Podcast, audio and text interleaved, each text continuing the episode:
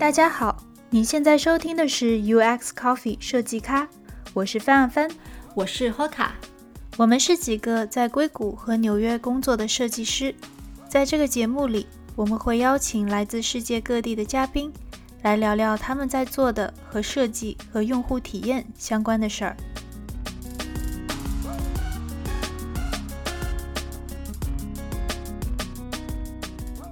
距离我们上一次聊用户体验研究的话题已经有一段时间了。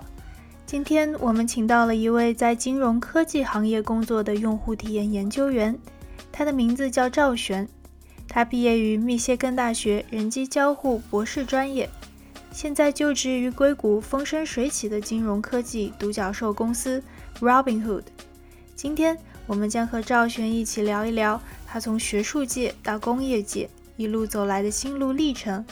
以及在创业公司中，用户研究是如何影响产品决策，甚至是公司战略的。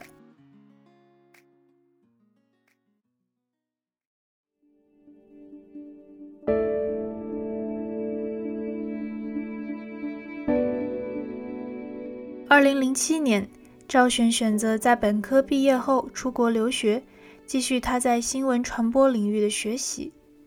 在康奈尔大学学习期间，他发现了人机交互这个结合了传播学、计算机科学、社会科学的交叉学科。出于对这个专业的热爱，他又来到了密歇根大学攻读人机交互的博士学位。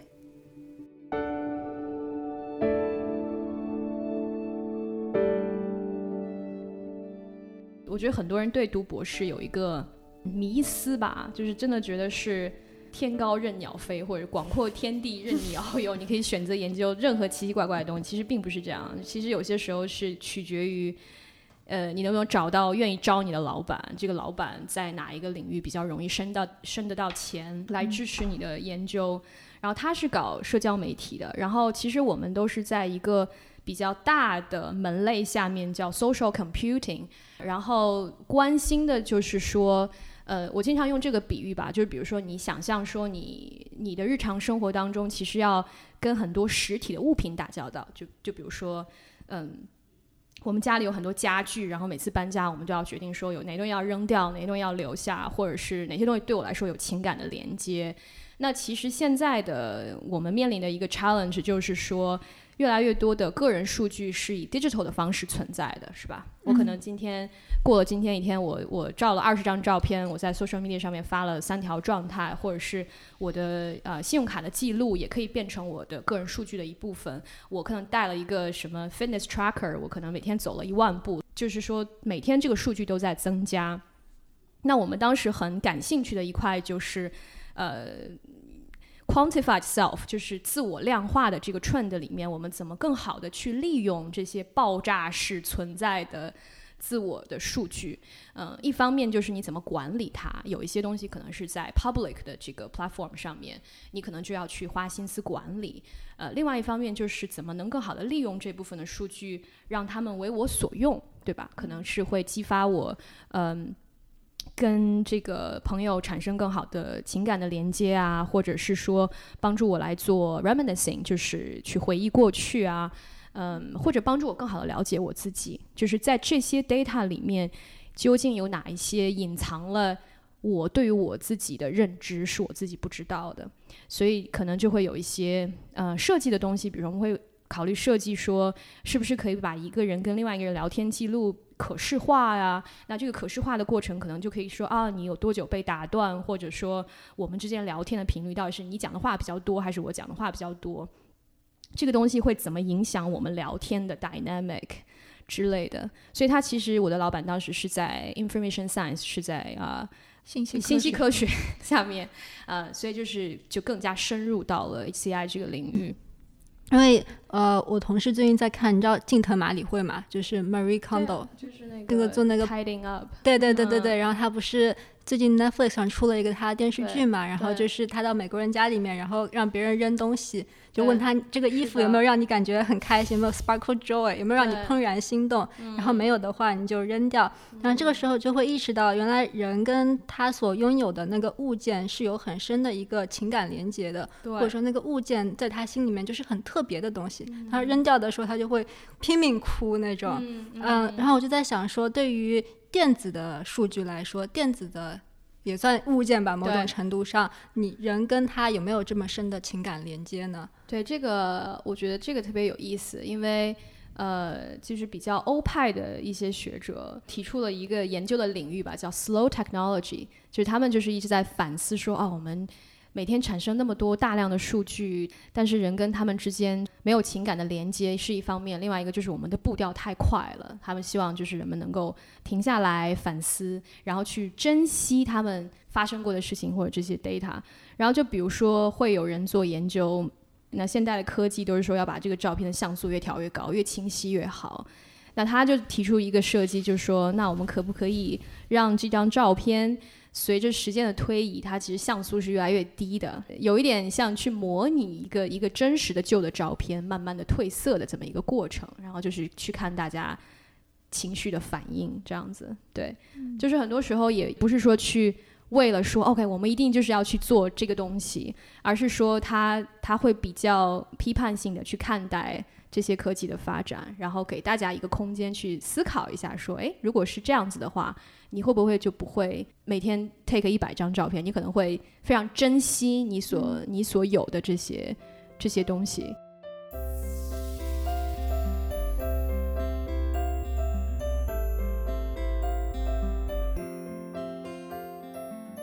我觉得做产品，其实你关心的是创造，就是你要创新。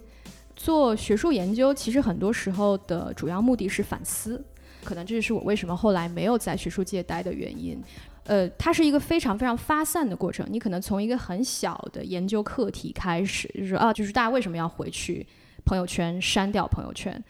然后呢，你要把科技的发展或者说是我们对人类行为的理解。这些东西要不停的放回到以前的文献里面去反思，去呃批判性的去看待它，然后又要再发散到说哦，我们的未来要走向哪里？然后这个 paper 其实它的价值不是在最后说哦，所以结论你们应该做一个三天可见的功能，嗯，把这东西写成 paper，我其实觉得就是搞学术的人有那么一种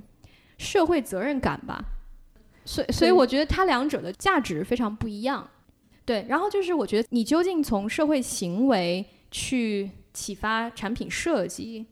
还是从产品设计去看新的社会行为的发生，它其实是一个鸡生蛋，蛋生鸡的过程。嗯，但是学术研究总是非常滞后的，就是你会发现产品设计激发新的交互方式的这个速率，可能永远它可能要 outpace 这个我从已知的理论去想说产品该怎么设计这个 pace。所以后来我就想说，OK，那我就是要到创造的地方去，我想要去一个一开始就非常明确要去创新的地方，然后再去看人的行为怎么变化。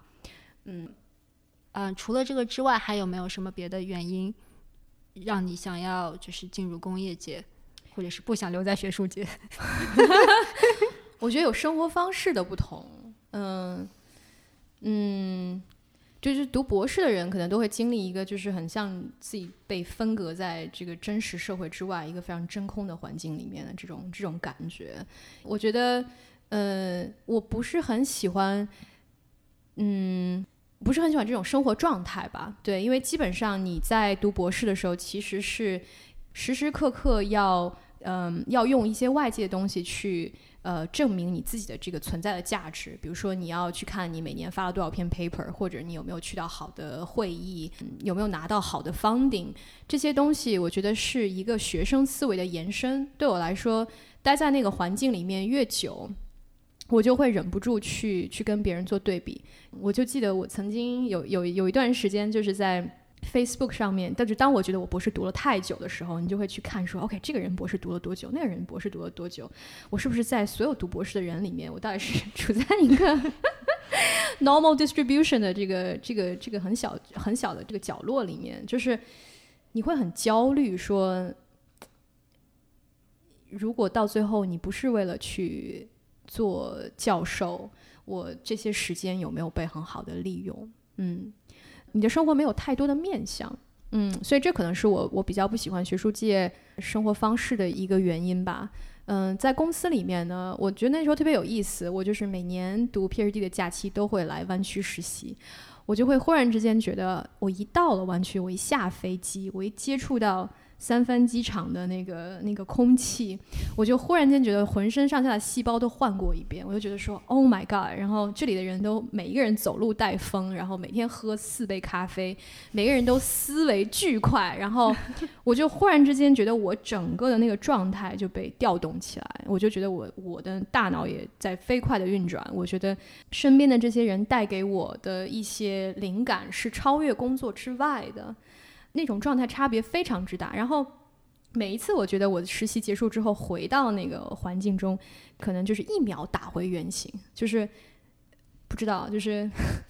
我不知道我说的这些话是有多代表一个嗯，在美国读博士人的生存状态，但我真的想说，它是一个特别长期的战役，如果没有嗯坚强的意志，是真的不可能坚持下来的。我觉得有一个比喻，就是我不知道大家有没有去，呃，爬过山或者 hiking 的时候，如果你一个人去 hiking，在前面一般都是说做好了万全的准备，然后带好了水，带好了食物，然后我打算去征服这个旅程。然后你可能走到一半的时候，你就会觉得说路上的人越来越少，天也越来越黑，然后你也越来越累。这个时候你就不知道说我是不是要继续走完。还是我要回过头去，可能剩下的这天我还能干点别的事情，或者是说我就不要去面对接下来的这个不确定性。在我自己读博士的过程当中，是有很多次我都想说，我是不是要折回去？但是因为这个事情的投入，对于你的 生活的影响真的是太大了。所以我坚持走完了这件事情，他到最后，我完成了这件事情带给我的意义，可能比我在博士期间真的学到了特别多对我将来职业发展有用的实际的东西，它的意义要大很多。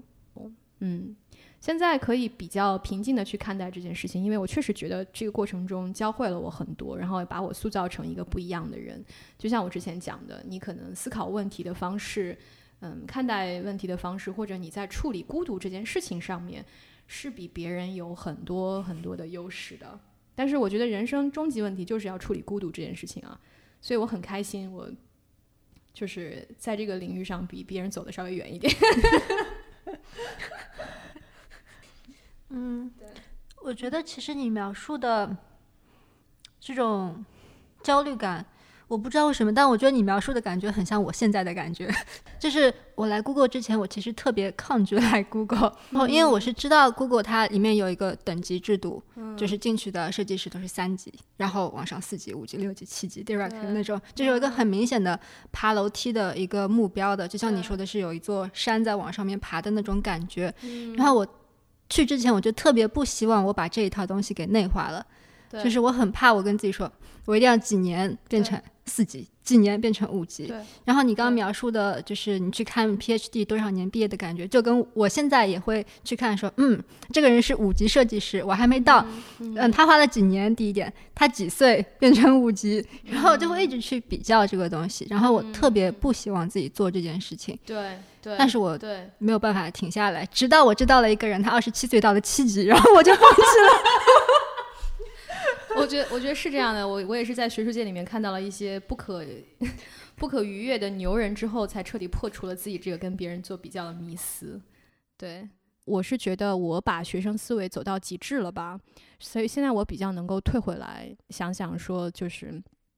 什么让我比较开心。嗯，就就是说我为什么这个世界一定就是那样的呢？其实保持着这样一种态度。嗯，来看待我们的生活，我觉得是是，就是我比较接受自己现在的样子，就哪怕我是有人二十七岁就升到了七级，这件事情跟我没有什么关系，因为我们从小到大接受的教育都是别人来告诉你应该怎么怎么样，你要去符合一个规范，或者是你要做到最好，别人应该怎么做，你当然就是呃要怎么做。这是一个非常惯性的思维，而且是你过去三十年一直都在不停强化的一个思维。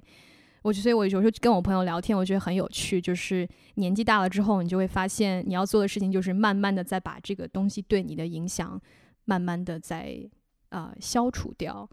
就是人本身，你肯定是就是说我哪怕不追求钱，我不追求利益，我不追求地位。我还是很有单纯的想把一件事情做好的这种意愿，这个东西是我觉得最重要的。就这个东西是我肯定有的，嗯，只是说后面那些附加的东西，就是我单凭我这个想把事情做好的意愿，如果那些东西可以拿到，那我很我很开心，它可以它可以有。但如果那东西没有的话，我就觉得不要强求。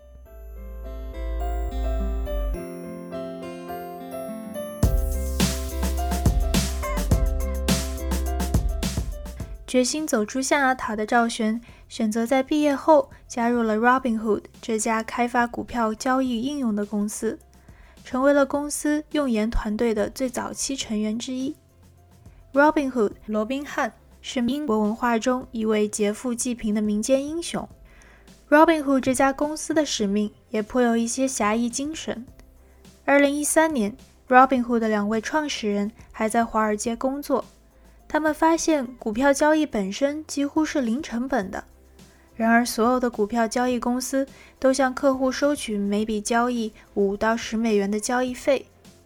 抱持着让金融投资不再是富人的特权的理想，他们成立了 Robinhood 这家公司，并在四年内拥有了四百万用户。除了零佣金，Robinhood 为人称道的另一点就是对于产品用户体验的钻研。与传统券商公司复杂的产品相比，他们把金融投资变成了一件非常简单易懂的事情。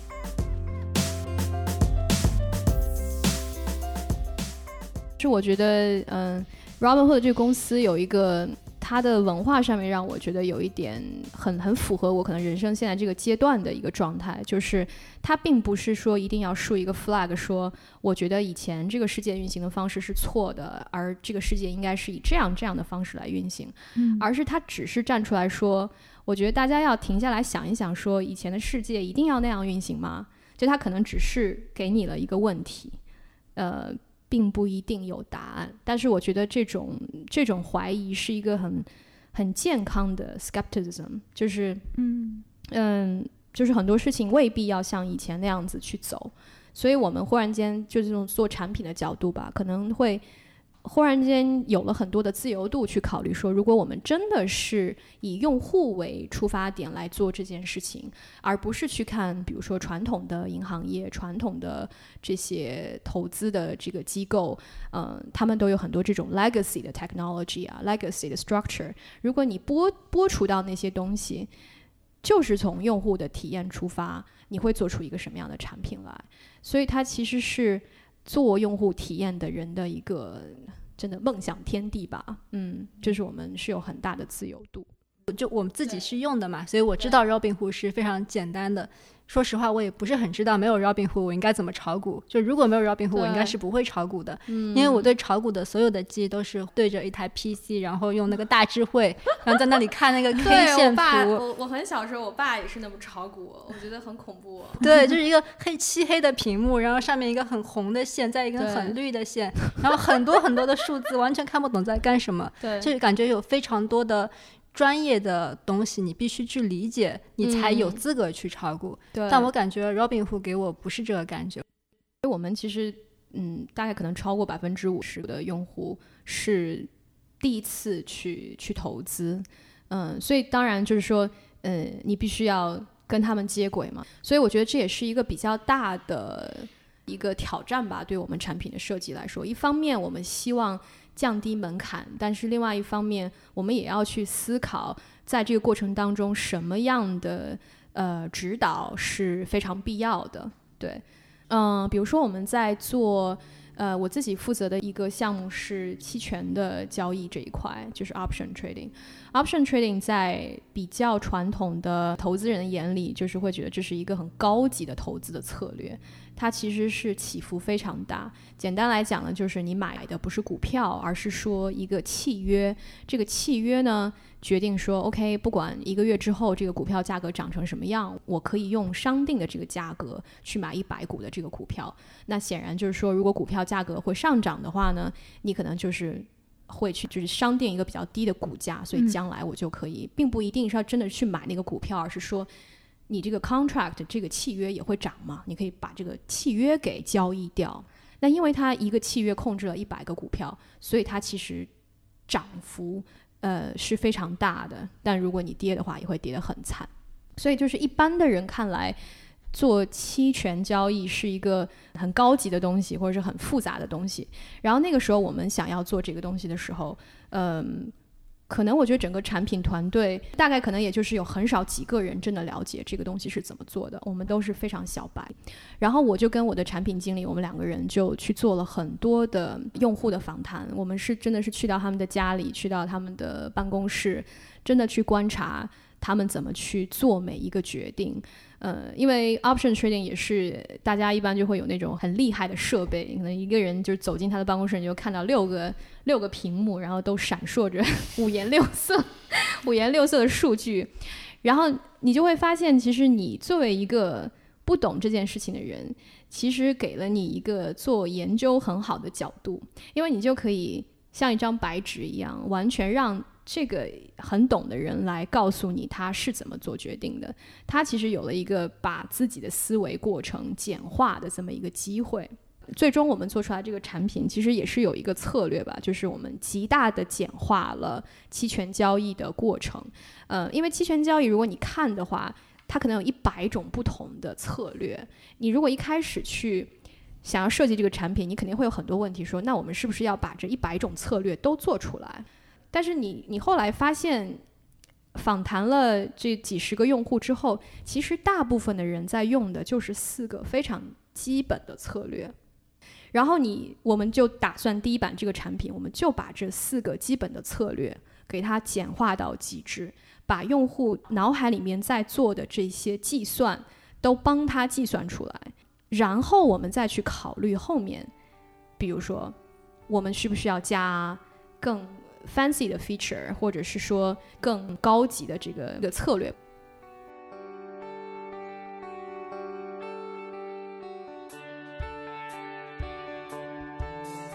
赵璇加入公司的第一个项目就是了解 Robinhood 现有用户的特点，制作用户画像。用户画像对于公司发展的价值是什么？在创业公司，用户画像的研究方法和过程又是什么样的呢？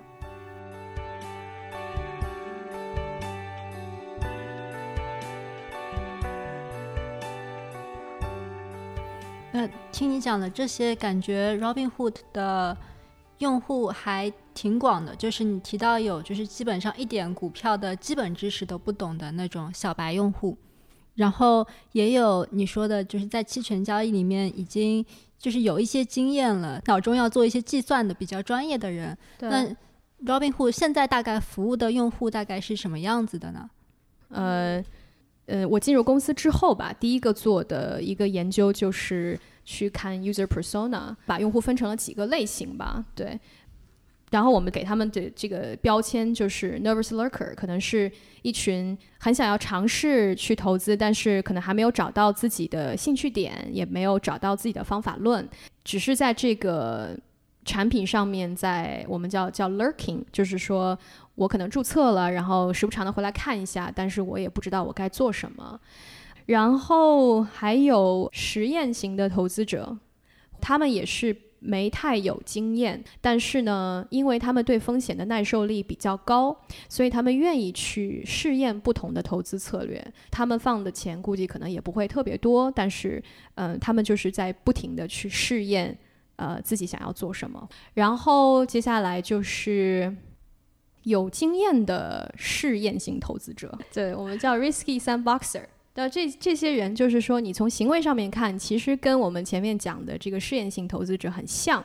呃，就是他们也会做很多交易啊，然后尝试很多不同的策略，但他们其实都是非常有经验的人，他们可能在其他的投资平台上面也有一些资产，然后他们就是利用我们的产品，因为不收交易费嘛，所以他们有比较大的空间可以去做不同类型的投资。然后也有我们叫 long-term investor，就是长期投资者，他们活动力比较低，但是他们可能会有很多的这个资产在上面。另外一个很有意思的 group 叫。Eager learner 就是学习型的投资者，他可能就是对于投资已经有了兴趣，呃，每天会做很多自己的分析啊，然后如果有重大事情发生，他们也会做很详细的笔记，去看说这个事情的发生怎么影响股票的价格。总之就是利用我们的这个产品，在帮助他们去学习投资这件事情是怎么一回事。嗯，大概是分成这五种。嗯，说有什么你意外的？发现嘛，就是你没有想到，哎，原来这样的人也会用我们的产品，或者是有人是这样用我们的产品的。嗯，很有意思的一个用户是，呃，当然就是我只是讲一个比较 general 的例子，就是大家可能会觉得投资就是跟赚钱有关，但是我觉得跟这个用户访谈的时候，让我意识到，其实还是有很多很有意思的这个，嗯，跟投资有关的故事。他是一个爸爸。嗯，这个爸爸呢，他是因为工作的原因经常要出差，他就跟我讲说，他以前经常会给他儿子，比如说他出差到西雅图，他可能就会买一个这个星巴克的咖啡杯给他儿子带回来，或者说买一个什么当地的足球队的这个球衣。嗯，后来他就发现，呃，他每到一个地方，他就想要去搜寻一下当地特别有名的公司，然后他就会去买一只特别能够代表这个地区的股票。然后他跟我讲的故事就是说，他希望等他儿子长大之后，他们可以看到这个他为他儿子设计的这一个 portfolio，在这过去，比如说十年间，呃，比如说星巴克的股票涨了多少，或者说亚马逊的股票涨了多少，他希望给他的儿子，呃，这么一个看待世界的方式，因为他觉得我给他买一件 T 恤，他很快就穿不下，或者是说买一个咖啡杯，弄过两天弄不见，但是我给他。做这样一件事情，其实也是为了他的将来去去投资，而且还能够有一个，嗯，就是向他的儿子表达情感或者讲故事的机会。我觉得这是一个非常有意思的一个故事，对，当时给我印象蛮深的。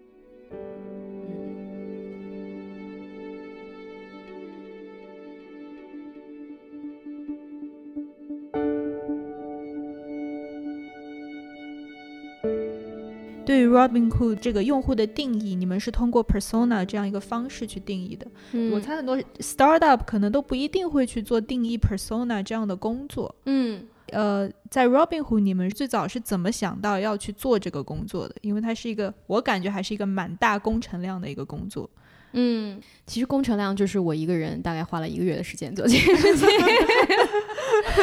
嗯。但是我觉得你讲了一点特别好，就是很多的创业公司其实，在早期非常需要用户研究，嗯，但是一般的创业公司都是到很后期才会有用户研究，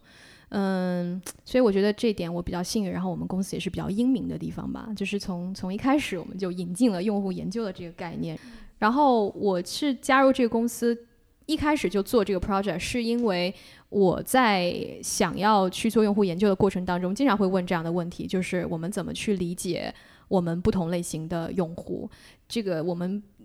正常的这个。呃，user case 是什么？我们就开始做这件事情。然后我们就发现，呃，首先我们有很多的数据，然后我们知道大家在这个投资平台上面都做些什么。我们还知道你注册的时候收集了一些你的年龄啊，或者是投资经验类似的信息。然后呢，我们就说先做一个 clustering，就是我们先看说。把这些所有不同面向的数据都放进来，我们可以把用户分成几类。那 clustering 其实就是一个很简单的方法，可以让你去把比较类似的用户分在不同的这个 bucket 里面。所以你可以把想象说，就是把这个世界分成了几个象限，然后分成几个象限之后，我们在做的事情就是从这个象限里面再随机抽取出一些用户，给他们做非常深度的访谈。访谈的作用就是去。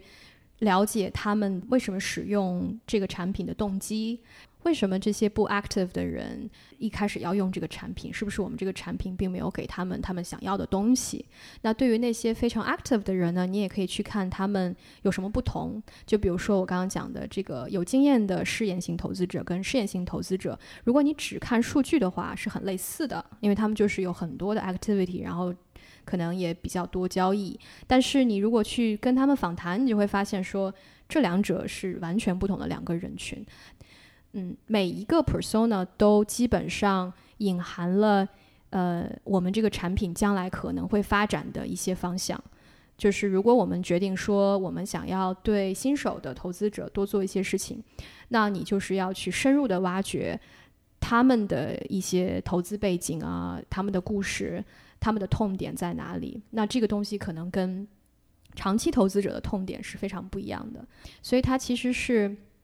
给了我们一个设计的语言，或者是呃一个一个框架，让你去想想你接下来的产品的发展跟设计，想要去优先哪一个 persona。所以你就会在开会的时候听到 designer 可能就会讲说哦。这个设计可能是真的对于有经验的投资者特别的好，但是对于那些从来没有投资过任何股票的新手投资者，他们怎么去理解这个问题？然后你就会发现说，OK，大家已经把这个框架融入到了他们怎么去思考或或者是怎么去设计的这个过程当中。其实它的一个传播的效力其实是大于说我们究竟可以把它分成几个象限这样子的，对。那你觉得，你作为一个用户研究，你怎么样让大家能够接受这个框架，然后在做产品的时候真的去运用到这套框架？你有什么小经验可以分享吗？小经验就是找一个特别牛的设计师，然后做成特别酷的这个 visual，然后贴在公司的墙上，贴的到处都是，贴的到处都是，对，对，然后就是强行安利每一个加入公司的人都要了解一下我们的用户都是谁，嗯。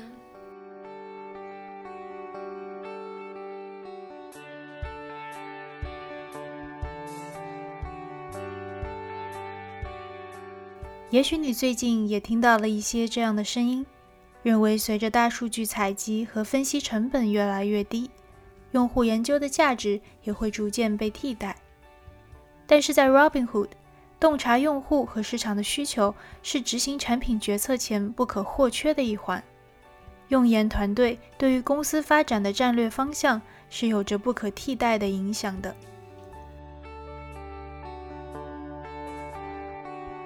至少在我 startup 里是没有用研这个团队的，我也一直很想要用研，呃，但是对，就是没 没有实现过，所以我觉得我很好奇吧，就是在这种小公司里面能够推行用研，然后用研能够发挥多大的作用，是一个我觉得可能值得分享的事情。嗯嗯，我觉得我们可能比较幸运，是因为我们的呃 co-founder 他其实他的妻子。其中一位 co-founder 他妻子其实是一个呃研究人员，对，所以他们其实呃，我们从一五年上线之后，很多公司早期的研究其实是呃公司的 CEO 啊，然后包括这些当时早期的员工，他们大家都有一起在做的，所以这个这个文化可能是嗯这公司比较特有的吧。就像我讲的，我们在做任何一个产品之前，都要做可能几个月左右的。在 research 跟 data 上面的一些一些探索，嗯，我们很少就是说一拍脑袋想要做一个东西，然后就去做了，然后后面再去 validate 你的直觉。所以我是觉得我们公司蛮蛮特别的，嗯，做任何东西之前就是 OK，假设我们对这个领域一无所知，我们要怎么去研究它？那所以用户研究是甚至出现在就是你们执行之前的。我们的研究大部分都是出现在执行之前的，对。但公司很小的时候，因为我加入是公司只有六十个人左右，那个时候真的是，呃，去搞清楚我们怎么样去做这个产品，这个产品的关键词是什么，是一个比你做出来一个东西，然后你去证明它，去做一些小修小补重要太多的东西。因为我们是一个 startup，你出来的东西必须是要有 product market fit 的，所以大量的研究的精力都花在探索的阶段。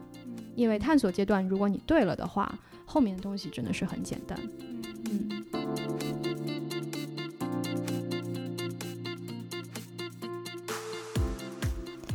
感谢你收听这期节目。如果你喜欢我们的节目你可以在网易云音乐喜马拉雅或是在任何泛用型播客客户端上订阅收听。在节目播出后，我们也会在微信公众号上发出节目的文字整理版本。我们的微信公众号也是 UX Coffee，U X C O F F E E。本期节目就到这里，我们下期再见。